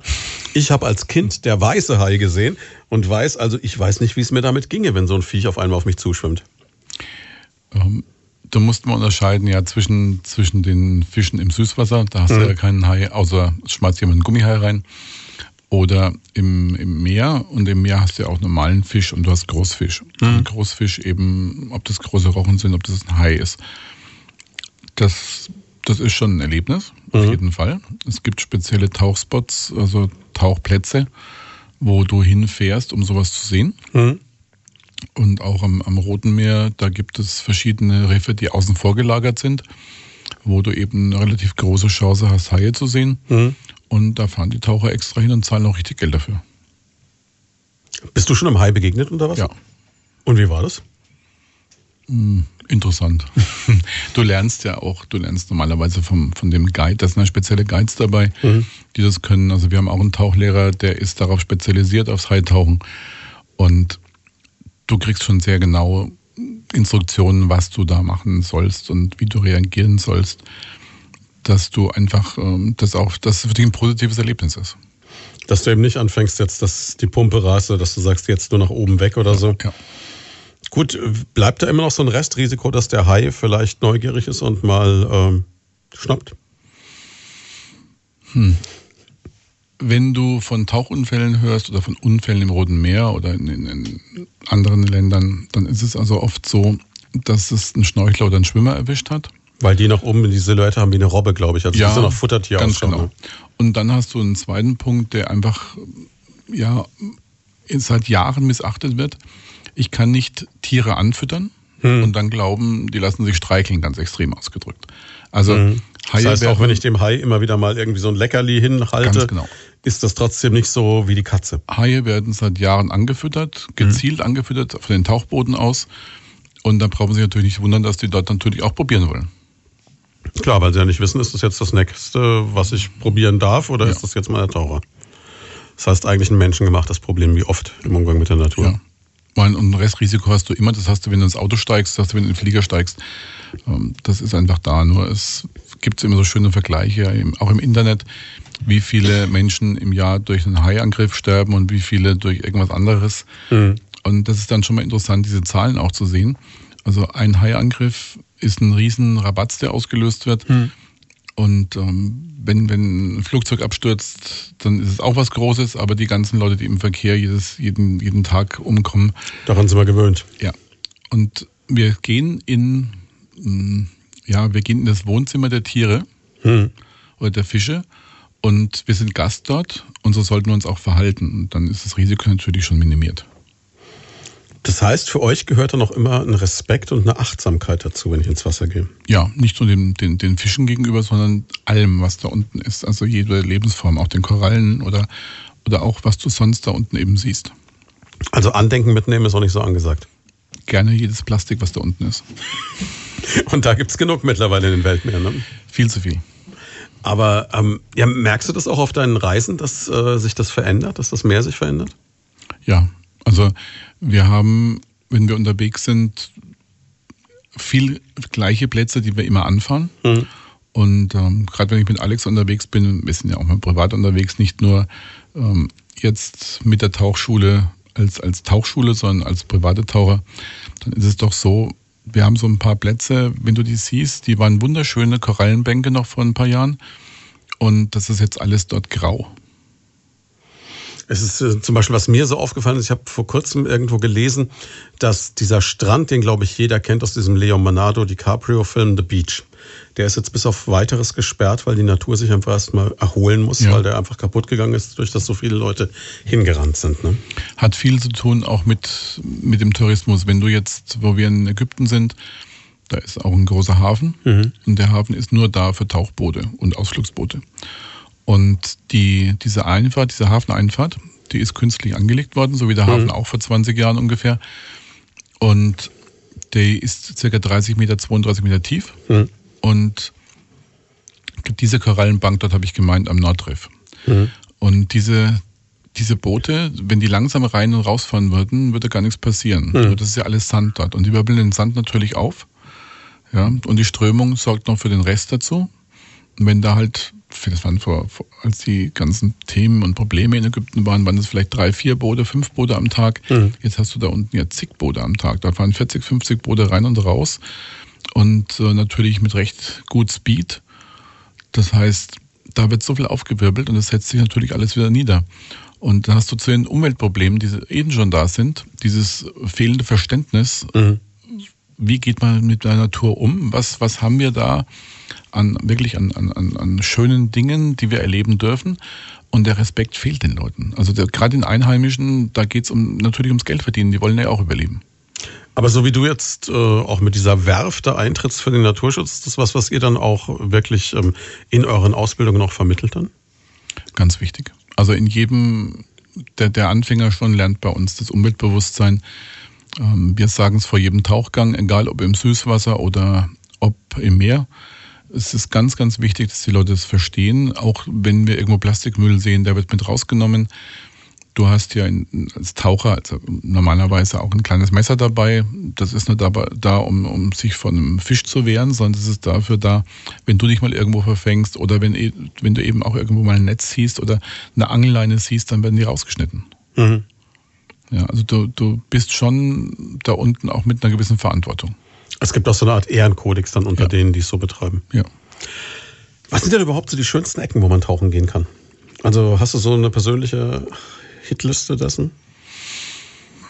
Da denke ich mal, muss man unterscheiden, ob Süß- oder Salzwasser. Also Süßwasser, äh, bei uns hier ist es halt so, dass die ganzen, die ganzen Seen, wenn es keine Kalkseen sind, ähm, normalerweise sehr, sehr, sehr, ja, von der Sicht vielleicht zwei, drei, vier Meter haben, also sehr unsichtig sind. Das wäre jetzt das, was ich mir vorstelle, dass es eigentlich relativ reizlos ist, in so einem äh, deutschen See zu tauchen, weil du halt da nichts siehst. Ne? Du kannst dort zehn Meter haben und drei Wochen später fährst du hin und hast einen Meter. Das ist mhm. normal. Es gibt aber schöne Seen bei uns auch. Es gibt zum Beispiel in, bei Bremen oben Hemmoor. Mhm. Jetzt, wenn Alex uns zuhört, die wird dann gleich die Augen verdrehen, wenn sie Hemmoor hört. Das ist ein ganz, ganz toller See. Das ist ein ehemaliges, ähm, ja, so, so ein Abbaugebiet. Und mhm. da haben die auch die ganzen Maschinen drin gelassen in diesem Kessel, als mhm. der damals geflutet wurde. Und da kannst du wirklich in einem sehr klaren See tauchen. Du hast Tiefen, 40, 50 Meter, überhaupt kein Problem dort. Und da kann man auch toll üben. Dafür ist es kalt. Ja? Ah, okay, das ist der kleine Haken bei der Sache. Ganz genau. Und wenn du was anderes möchtest, äh, der Klassiker ist Rotes Meer. Mhm. Rotes Meer ist warm. Du hast Badewannentemperatur. Du kannst im, im, im Sommer ähm, da reinhüpfen, theoretisch mit Badehose. Und hast über 30 Grad. Ganz toll natürlich vom Licht her. Man sagt immer, das, was das Rote Meer an, an, an Farben bringt, das bringt, bringt wenig Plätze auf der mhm. Welt. Ich selbst tauche viel lieber im Mittelmeer oder ja, genauso gerne im Mittelmeer. Weil? Ist eine, ist eine andere Art, aber ist sehr klar, das Wasser. Mhm. Und ganz toller Platz ist Zakynthos auf Zakynthos machen wir Höhlentauchen. Das klingt griechisch so im ersten Moment. Ja, ne? ist eine griechische Insel. Ähm, ist im, im Grunde gegenüber von Italien, mhm. Stiefel. Und da gibt's gibt sehr viel ähm, Stein, wenig Fisch, relativ wenig mhm. Fisch. Äh, hast aber dadurch sehr klares Wasser. Und da hat man wirklich die Möglichkeit, dass man in kleine Höhlen rein kann, dass die Anfänger an, wirklich vernünftig lernen, mit Höhlen umzugehen, auch mal eine Leine zu legen. Das ist ein ganz toller Tauchplatz, da bin ich sehr gerne. Jetzt, wenn man Höhlentauchen hört, ich muss an der Stelle jetzt einfach mal einhaken, das ist sowas, da hat jetzt jeder im Moment dieses Bild von diesem schrecklichen Unglück in Thailand mit dieser Mannschaft ja. mit jungen Menschen in Erinnerung. Das ist aber nochmal eine andere Nummer da Höhlen zu tauchen, als das Höhlentauchen, von dem du sprichst. Ne? Du fängst an, also beim Höhlentauchen gibt es wie bei allem verschiedene Stufen, bis du so weit bist, dass du sowas machen kannst. Mhm. Da war auch von unserem Tauchverband jemand dabei als Retter. Und ähm, das, ist, das ist natürlich schon High-End. Mhm. Es ist auch nichts, was jetzt ein Anfänger mal so zum Spaß probiert oder so, sondern das muss wirklich konkret dann vorbereitet werden. Ja, du hast halt wirklich die Thematik auch bei den Guides, ähm, also bei den Tauchführern in den jeweiligen Ländern die gehen mit dem Taucher in eine Höhle oder auch in einen Wrack. Das sind immer die beiden Themen, um die es geht. Also immer, wenn irgendwas drüber ist, quasi Jawohl, eine mechanische genau. Begrenzung. Ja, und die gehen halt rein, obwohl du, ja, wenn was passiert, nicht versichert bist. Ja. Du mhm. hast, wenn du die Ausbildung nicht hast, darfst du es nicht. Ja, klar. Und, und da, deswegen sagen wir da auch immer langsam anfangen. Mhm. Da gibt es verschiedene Scheine. Auch der Sporttaucher darf ja schon in eine kleine Höhle oder in ein mhm. kleines Wrack reingehen. Da gibt es dann ganz äh, klare Grenzen. Wenn du jetzt deinen Tauchschein hast und sagst, ach, ich möchte mal schon mal eine Höhle anschauen, mhm. dann gibt es so einen kleinen Höhlenschein. Der Cave ist der englische Begriff. Ähm, das ist dann nicht Cave, sondern der heißt Cavern. Mhm. dieser Schein und dann darfst du in eine, in eine kleine Höhle rein, solange du noch einen Lichtpunkt vom Tageslicht siehst du diesen Schein Dass du einen. Bezugspunkt hast, wo du wieder Ganz genau, dass du einen Bezugspunkt hast, weil du arbeitest noch nicht mit Leinen, mhm. du arbeitest einfach nur mit der Taschenlampe, mit der Tauchlampe und bist da drinnen, kannst dich umschauen und wieder raustauchen. Und das machst du in der Gruppe. Mhm. Sowieso, man taucht ja, glaube ich, nie allein, ne? Ähm, nie ist auch nicht, nur der klassische Sporttaucher hat immer taucht zu zweit, jemanden dabei, den sogenannten Buddy-Sport, Buddy, ja. ganz genau.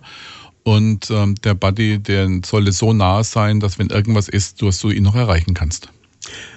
Jetzt habe ich dich unterbrochen bei den äh, schönsten Tauchspots. Wir waren im Mittelmeer, haben gesagt, ja. okay, diese griechische Insel, vorgelagert von Italien, ist mhm. schön. Jetzt, äh, viele sind ja immer so, ja, ab in die Tropen oder ab nach Asien. Ist das wirklich so toll? Ähm, du hast andere, andere Qualität durch den Fisch. Du hast halt Großfisch. Mhm. Also je nachdem, wo du hingehst. Du kannst auf die Azoren gehen, ähm, hast dann da relativ kaltes Wasser, hast dafür tollen Fisch. Je nachdem, wer was sehen möchte. Ja, das ist, es gibt auch auf der ganzen Welt verschiedene Tauchplätze. Eben dieser klassische Haitaucher, mhm. ähm, der fährt an seine Plätze, der, der Manta-Liebhaber fährt an seine Plätze. Und das ist halt normal schon so, dass du danach auswählst, wo du hinfährst zum Tauchen. Oder halt der Urlauber, der sagt, na ja, ich möchte mir jetzt ein Land anschauen mhm. und dann doch mal so ein paar Tauchgänge nebenbei machen. Das wäre dann die andere Alternative, dass nicht die, das Tauchen die Priorität ist, sondern das Land, das Land kennenlernen. Und ich kann aber, aber auch tauchen. Jawohl, du gehst aber auch unter Wasser und möchtest das auch kennenlernen. Gleich reden wir weiter. Jetzt gibt es eine ganz kurze Unterbrechung. Kurz vor halb zwölf ist es. Schönen guten Morgen oder eigentlich schönen Vormittag hier bei Leute von da an diesem Sonntag. Wir sprechen über das Tauchen mit Ralf Sequi, dem Lehrer und Leiter der Tauchschule Balance Diving in Arnstein. Also nur einer von ganz, ganz vielen. Das ist ein Riesenteam. Wenn Sie mal auf die Homepage gucken, balance-diving.de sehen Sie eine ganze Menge Leute. Und wir haben gerade schon so ein bisschen darüber gesprochen, dass man sich quasi so selber wie auf einer Speisekarte raussuchen kann als Taucher, was will ich erleben Danach suche ich mir meinen Tauchspot, wie man so sagt, aus oder vielleicht mein Urlaubsziel. Ihr bietet aber auch Tauchreisen an, ne? Ja, wir bieten Tauchreisen an. Wir haben auch ein äh, kleines Reisebüro, mit dem wir sehr gut arbeiten. Die sind für uns sehr tolle Ansprechpartner. Mhm. Also in Norddeutsch sagt man, wir haben es outgesourced. ähm, wir sind, wir kennen die Plätze, wo wir tauchen. Mhm. Wir kennen die Plätze, wo es Spaß macht, mit uns tauchen zu gehen. Wir haben aber auch Kunden, die sagen, ja, wir würden gerne mal da oder da oder dahin. Mhm. Und die wollen dann natürlich keine Gruppenreise mit uns machen, sondern individuell tauchen. Mhm. Und die können dann direkt äh, da eben buchen mhm. und haben trotzdem den Bezug zu uns. Und ihr werdet jetzt auch wieder unterwegs sein. Ich habe gerade ganz neidisch geschaut, ne? wenn ich hier an Silvester friere, seid ihr irgendwo am Riff. Ganz genau. Dann sind wir am Riff. Dann sind wir in Ägypten am Roten Meer. Boah, und Ägypten um die Jahreszeit? 30 Grad sind drin, ne? Ja, Wasser 24, 25, Luft 28 bis 30. Jetzt wird der eine oder andere neugierig und neidisch ne? und denkt sich dann, Mensch, Tauchlehrer muss doch ein Traumjob sein, oder? Hört sich so an, ja. Aber wie bei jedem Traumjob, ne, vor den Erfolg haben die Götter den Fleiß gesetzt, wie man immer so sagt. Und ähm, jetzt hast du vorhin schon gesagt, es gibt diese verschiedenen Verbände. Vielleicht klären wir das mal, diese verschiedenen Verbände und auch die verschiedenen Ausbildungen, die es gibt grundsätzlich ist es immer so beim Tauchen, wenn du irgendwie hinkommst, egal zu welcher Tauchschule du kommst, es gibt da 50.000 verschiedene Aufkleber und 50.000 verschiedene. ist ein bisschen wie beim Boxen, habe ich immer so einen Eindruck, ist so mein Vergleich. Äh, es gibt 1000 Verbände. Woher weiß ich jetzt, welcher der richtige ist? Oder gibt es den richtigen überhaupt? Als, als Taucher, als normaler mhm. Sporttaucher, ähm, denke ich mal, ist es wichtig, einen, einen Tauchschein zu haben mit einer guten Ausbildung. Mhm. Also der Verband, der Verband, eigentlich der Verband dahinter, ähm, der hilft dem Tauchlehrer. Der, okay, deswegen gibt es diese Verbände überhaupt. Ja. ja. der Tauchlehrer entscheidet auch, wie er ausbildet. Das heißt, ähm, wir haben drei Verbände bei uns mhm. und, und entscheiden da ja auch ganz individuell, über welchen bilden wir aus. Je nachdem, was derjenige möchte. Und und wir haben halt, ich hatte vorhin schon gesagt, dieses Thema Online-Learning. Mhm. Da haben wir einen extra Verband, mit dem wir das machen. Das ist SSI, das ist einer der beiden ganz großen. Mhm. Und da machen wir das. Da sind wir als SSI Tauchbasis oder Tauchsender hier sowieso der einzige in der Region. Mhm. Und die bieten eben dieses Online-Learning an. Und dort haben wir also auch die Möglichkeit, bis zum Dive Master, Tauchlehrerassistenten mhm. oder im technischen Tauchen auszubilden.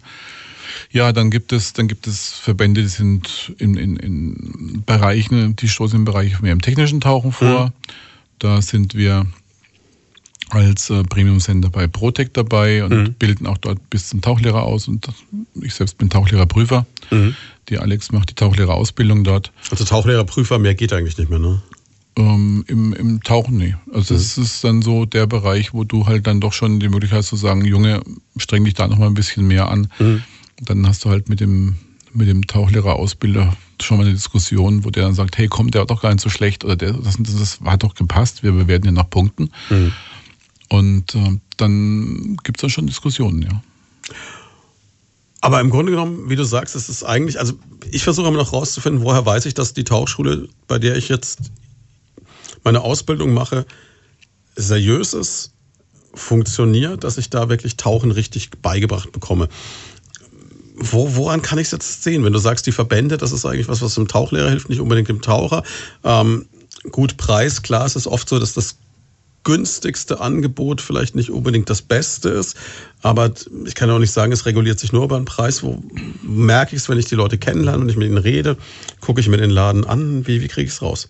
Weil es gibt ja die, die sagen, oh komm, das mache ich im Urlaub irgendwo in, weiß ich nicht wo, am Strand oder ja gut, also Urlaub, Urlaub ist für Urlaub da. Das mhm. ist so eine, eine Meinung, die wir vertreten die auch viele deutsche Tauchschulen vertreten, dass mhm. sie sagen, Urlaub ist für Urlaub da. Du machst also du machst ähm, im Urlaub keine Ausbildung. Mhm. Wir machen das auch, dass wir dort weiterbilden. Mhm. Nur den Tauchschein solltest du ja erstmal machen bei Leuten, die du verstehst. Also nicht beide sprechen Englisch als Fremdsprache so ungefähr.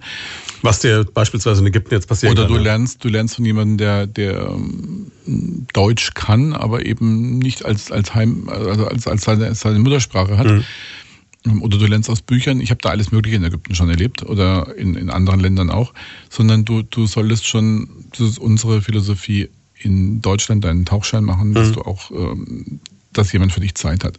Dann ist es natürlich eine Frage der Persönlichkeit. Das heißt, passt mir die Nase gegenüber oder passt sie mir nicht? Also es gibt auch Leute, wo du sagst, okay, mit denen kann ich jetzt einfach nicht, dann nehme ich einen anderen Tauchlehrer aus meinem Team beispielsweise. Kommt sowas vor? ähm, ich glaube, das ist, das ist normal, dass, dass es Leute gibt, die sich anschauen und sagen, hey, super, da freue ich mich drauf. Oder dass du halt mal sagst, okay, ähm, das ist was, wo du ja, Zähne zusammenbeißen Zähne zusammenbeißt.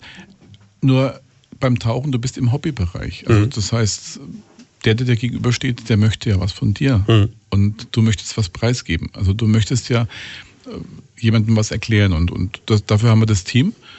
Und wir haben spezielle Taucher, Tauchlehrer dabei, die Kinder tauchen, ja, auch aus, so, dahin ausgebildet wurden und das gerne machen. Mhm.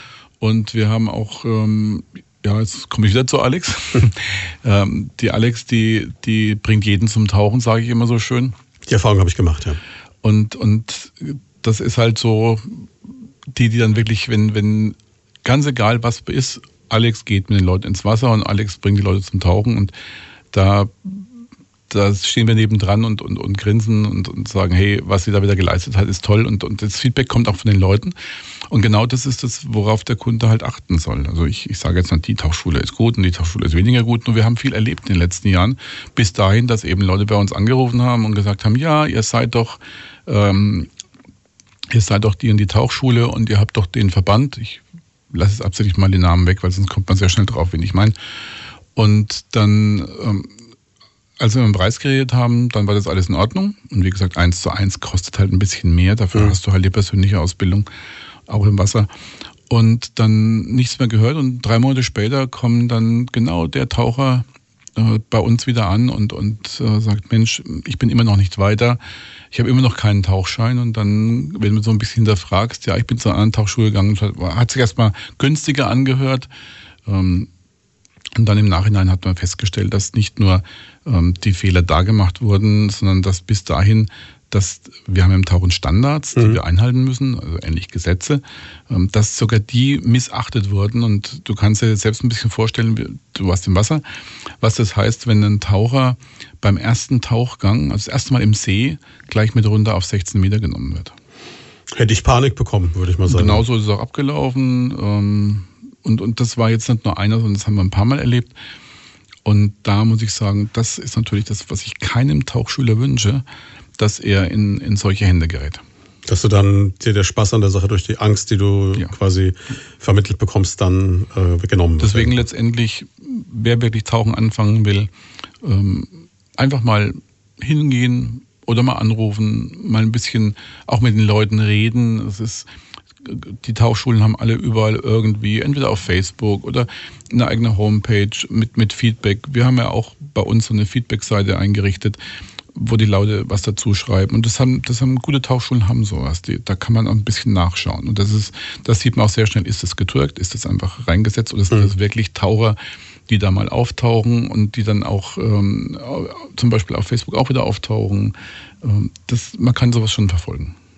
Wir sprechen gleich weiter, machen ganz kurz den Blick aufs Wetter. Und damit sind wir zurück beim Tauchen und zurück bei Ralf Sekui. Er ist Tauchlehrer und Inhaber der Tauchschule Balance Diving in Arnstein. Ralf, jetzt ähm, gab es den schönen Spruch, den ich auch gehört habe, als wir zusammen im Schwimmbad waren. Es gibt einen Unterschied, äh, wie sagst du immer so schön, zwischen Schafen und Fischen. Ja, das hat ja Alex dir gesagt. Ähm, es gibt die Taucher oder die Tauchschüler, die gehen ins Wasser und du siehst sofort, okay, das läuft. Mhm. Und, es gibt das, solche wie mich. Und es gibt solche wie dich und es gibt welche, wo du auch sagst, okay, selbst wir können auf dich noch ordentlich einen draufsetzen. Es geht noch schlimmer. Ja gut, das Schlimmer ist immer so eine Sache. Du weißt ja, du weißt ja nie, an was es liegt. Also mhm. wenn jemand, es gibt ja auch, fangen wir vielleicht bei den Kindern an, es gibt ja Kinder, die wollen nur tauchen gehen, ähm, weil die Eltern das machen. Mhm. Obwohl das vielleicht gar nicht wollen. Und da ist es bei äh, vielen Tauchverbänden so, dass man dann auch ganz klar sagt, okay, in so einem Fall bitte lieber Tauchlehrer, rede mit den Kindern. Also wir machen mit jedem Kind dieses Gespräch und, mhm. und wenn du das Gefühl hast, die machen das nur den Eltern zuliebe, dann machen wir die Tauchausbildung nicht. Okay. Und, und dann gibt es halt, ähm, jetzt gehen wir zu den Erwachsenen über, welche die finden das toll, die wollen das machen.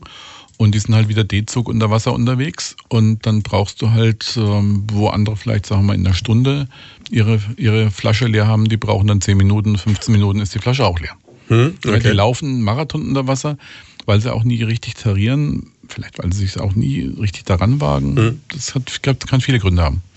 Und das sind dann die Schafe, ja. Aber kriegt man grundsätzlich mal jeden zum Fisch irgendwann? Ähm, zum kleinen Fisch, ja. man versucht es. Ne? Ja. ja. jetzt äh, haben wir unheimlich viel darüber gesprochen, ähm, wie man die richtige Tauchschule erkennt, woran man das merkt. Und ähm, jetzt ist es ja so, dass du gesagt hast, für dich war es ursprünglich was, was du neben dem Coaching also so als zusätzlichen Baustein anbieten wolltest. Ne? Und jetzt äh, bist du mittlerweile Tauchlehrer, Ausbilder, Prüfer. Was für ein langes Wort. Das heißt. Ja, den Ausbilder kannst du rauslassen. Den Ausbilder, Tauchlehrer, Prüfer, ja. Genau, den, Ausbilder, den Ausbilder kann ich rauslassen, das ist doppelt, ja. Dann wird es auch kürzer. Na, wieder was gelernt fürs Leben, ne? Also, sprich, es scheint dich ja so richtig erwischt zu haben, ne? Tauchen ist mein Leben. Ganz einfach. Mit einem, mit einem Satz. Gleichzeitig ist es aber auch so, dass du sagst, es geht ja jetzt nicht nur darum, ähm, dass du selber möglichst viel Spaß hast, du willst den Spaß weitergeben, aber immer auch gepaart dann, also auf deinem Shirt, auf das ich die ganze Zeit gucke, steht gegenstress.de, Energie gegen Stress. Das heißt, es ist für dich auch so eine Art wirklich ganzheitliches Konzept und es geht auch darum, dann einfach die Ruhe reinzubringen.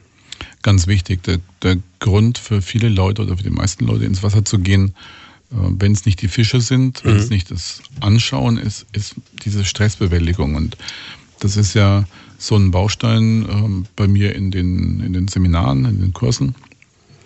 Dieses klassische neudeutsche Wort Burnout, Burnout-Prävention. Dadurch kam ich zum Tauchen und das ist eben das, was wir weitergeben wollen. Den Leuten auch zeigen, wie schön es unter Wasser sein kann, ist eine Sache.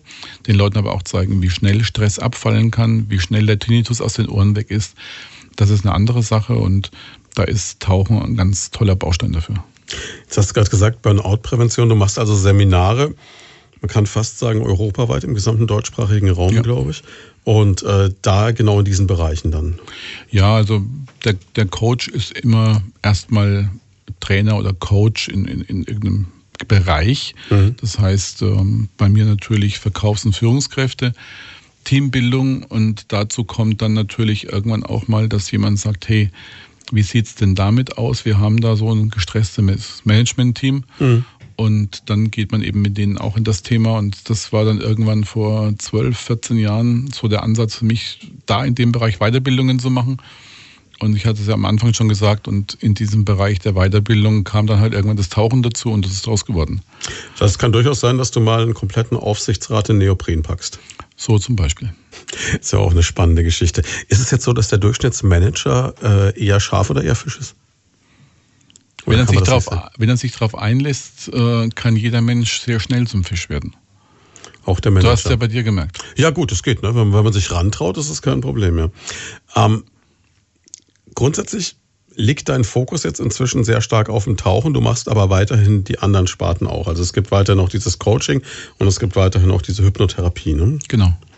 Hypnotherapie ist ja auch sowas, was mich völlig fasziniert, wo ich mir die ganze Zeit sage, Geht das wirklich? Kann man jeden hypnotisieren? Jeder, der sich darauf einlässt. Das heißt, ich muss eine Grundbereitschaft mitbringen. Sonst macht es keinen Sinn. Also musst du dir so vorstellen, du hast ja zwei große Bereiche in, in deinem Hirn. Einmal dein Bewusstsein, mhm. das dich ja jeden Tag auch steuert. Mhm. Und das liegt wie so ein, so ein Deckel, wie so eine Haube über deinem Unterbewusstsein. Mhm. Und nur wenn dieses Bewusstsein bereit ist, sich mal schlafen zu legen, so wie beim Schlafen, mhm. ja, das Unterbewusstsein auch mal rauszulassen, nur dann geht es. Das heißt, du umgehst das bewusste Ich und gehst direkt aufs Jawohl. Unterbewusstsein. Immer mit der Tatsache, du würdest also dadurch, dass das Unterbewusstsein ja dann arbeitet, nie etwas machen, was du nicht willst. Mhm. Das sind also immer diese Märchen von der Hypnose. Das geht nicht. Nur also zum gackernden Huhn kriegst du nicht jeden. Wenn er tief genug in der Traus drin ist, auch das. Nur die Menschen haben ja verschiedene Grenzen und, mhm. und, und das, wir haben da viel schon früher gehört im Bereich der Hypnose, was Menschen angeblich alles gemacht haben. Mhm. Wenn du tief genug bist, geht das natürlich. Nur da kommt natürlich auch wieder so ein Ehrenkodex dazu, ähnlich wie beim Tauchen. Dass es gibt du Grenzen, das, was Grenzen man tut. hast, jawohl. Also ein bisschen Spaß machen kann man schon, das ist eine Sache.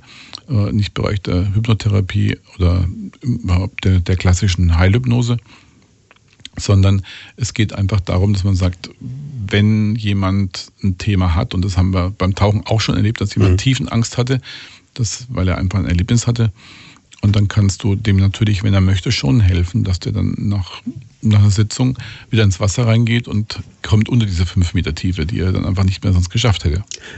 Das heißt aber auch, ihr seid auch die richtige Adresse für jemanden, der jetzt sagt, er hat ein negatives Erlebnis gehabt oder er hat insgesamt einerseits diese Faszination, dass er es ausprobieren möchte, andererseits aber eine Blockade, weil er sagt, also ich habe einfach Panik vor der Tiefe. Ja, das war ja wie das, was ich vorhin erzählt hatte, mhm. die, die, dieser Taucher, der nach einem Vierteljahr bei uns wieder ankam. Und, und dieses traumatische Erlebnis hatte genau, einfach. Ja. Ganz genau. Und da ist es dann wirklich so, dass man mit den Menschen das aufarbeitet und danach äh, funktioniert es auch. Wir machen noch eine kurze Pause und dann sind wir, man mag es kaum glauben, schon in der Endrunde. Wir haben die Hörer mit den Fachfragen hier. Bei WhatsApp sind wir angeschrieben worden mit einer Frage zum Tauchen, wo ich gesagt habe, okay, die gebe ich jetzt mal gerne weiter an Ralf Seko von Balance Diving, unseren heutigen Studiogast an diesem Sonntag. Ähm, auf der Platzerkuppe in der Bayerischen Rhön, das ist im Landkreis Bad Kissingen, gibt es wohl einen See. Unser Hörer wollte jetzt wissen, wie tief der See ist und ob man da tauchen darf. Ich glaube, du kennst den See jetzt persönlich noch nicht. Ne? Nein, er hat sich mir noch nicht vorgestellt. Der See. Hm? Okay. du warst aber noch nicht dort tauchen. Nein.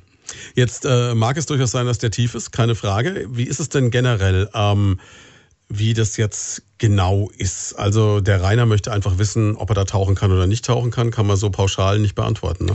Ja, wir haben in Bayern, was das Tauchen und die Tauchgenehmigungen anbelangt, eine Besonderheit in Deutschland, denn in Bayern darfst du nur tauchen, wenn es ausdrücklich erlaubt ist. Mhm. anderen Bundesländer sind ein bisschen einfacher.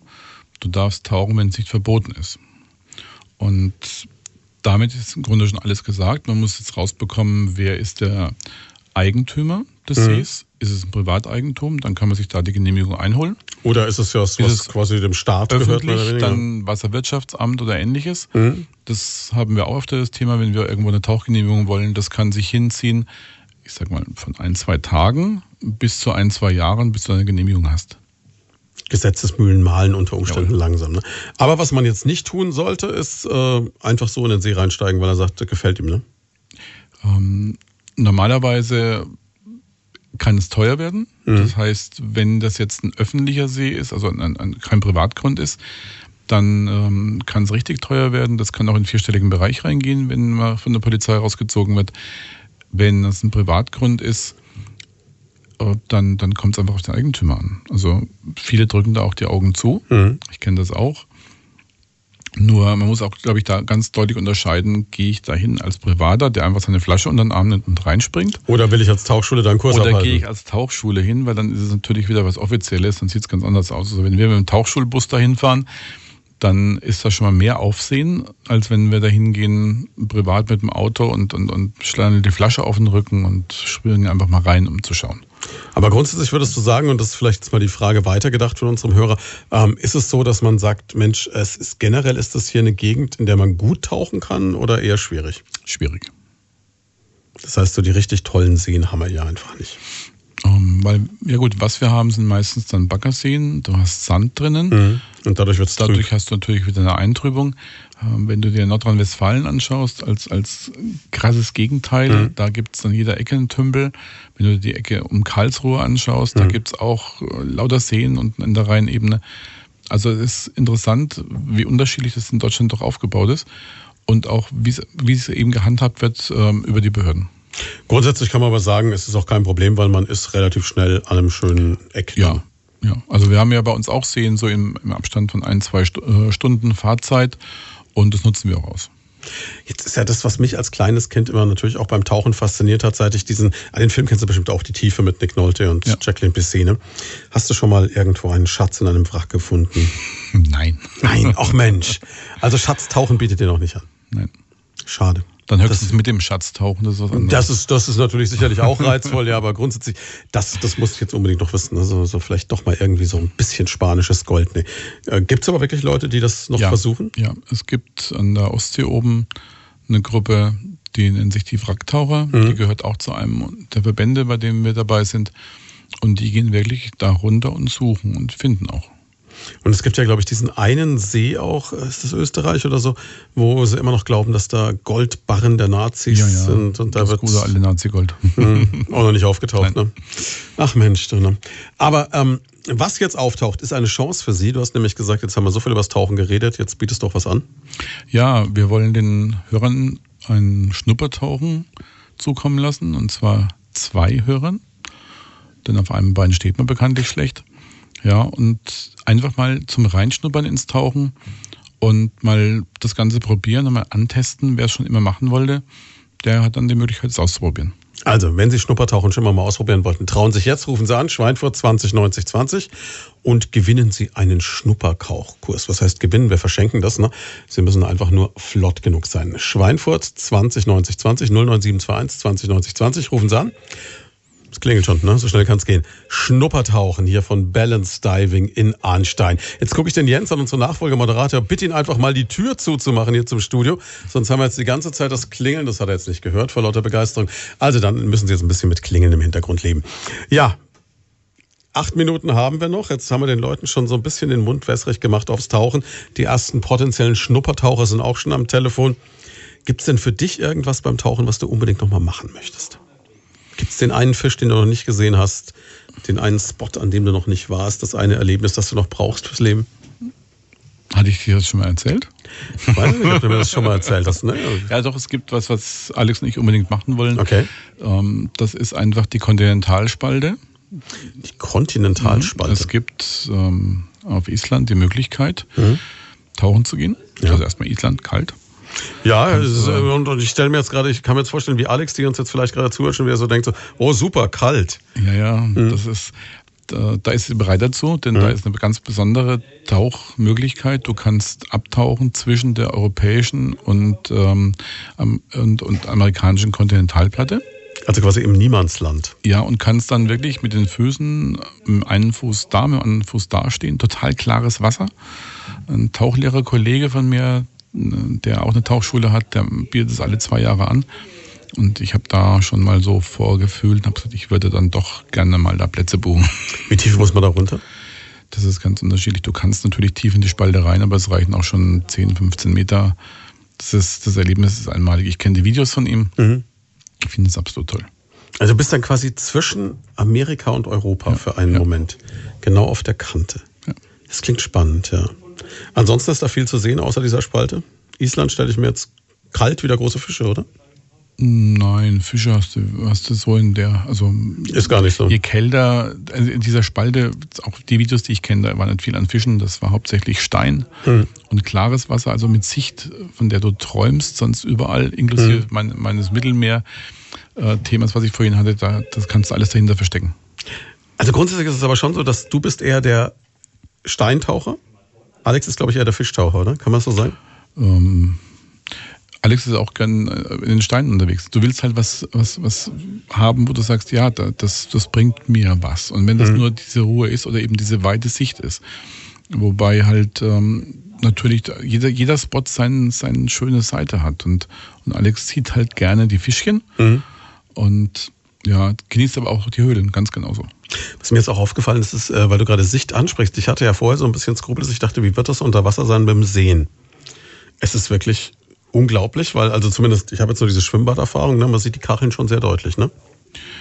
Ja, du also siehst, man sieht eigentlich perfekt unter Wasser. Du siehst ja, dadurch, dass du eine Maske auf hast, hm. ähm, die mit Luft gefüllt ist, hat dein Auge ja erstmal äh, da keine Eintrübung vom Wasser oder keine Unschärfe. Mhm.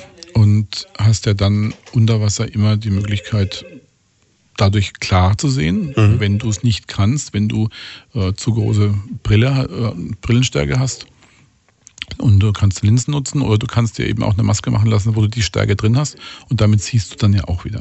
Also das ist auch sowas, wenn man Brillenträger ist, kein Problem, ich kann trotzdem tauchen. Ja. Also bis zu neun oder zehn Dioptrien ist sowas heute machbar. Okay. Was, was wir gerade erleben, ist da draußen, die, die klingen sich tot mit dem Telefon. Da haben wir offensichtlich was ausgelöst. Vielleicht mal für all die, die jetzt durchkommen oder nicht durchkommen und trotzdem ein bisschen den Kontakt zu euch wollen. Vielleicht mal so für weitergehende Informationen, weil ich merke, wie unsere Telefonanlage gerade eben so äh, die Segel streckt. Ähm, wie kommt man an euch ran?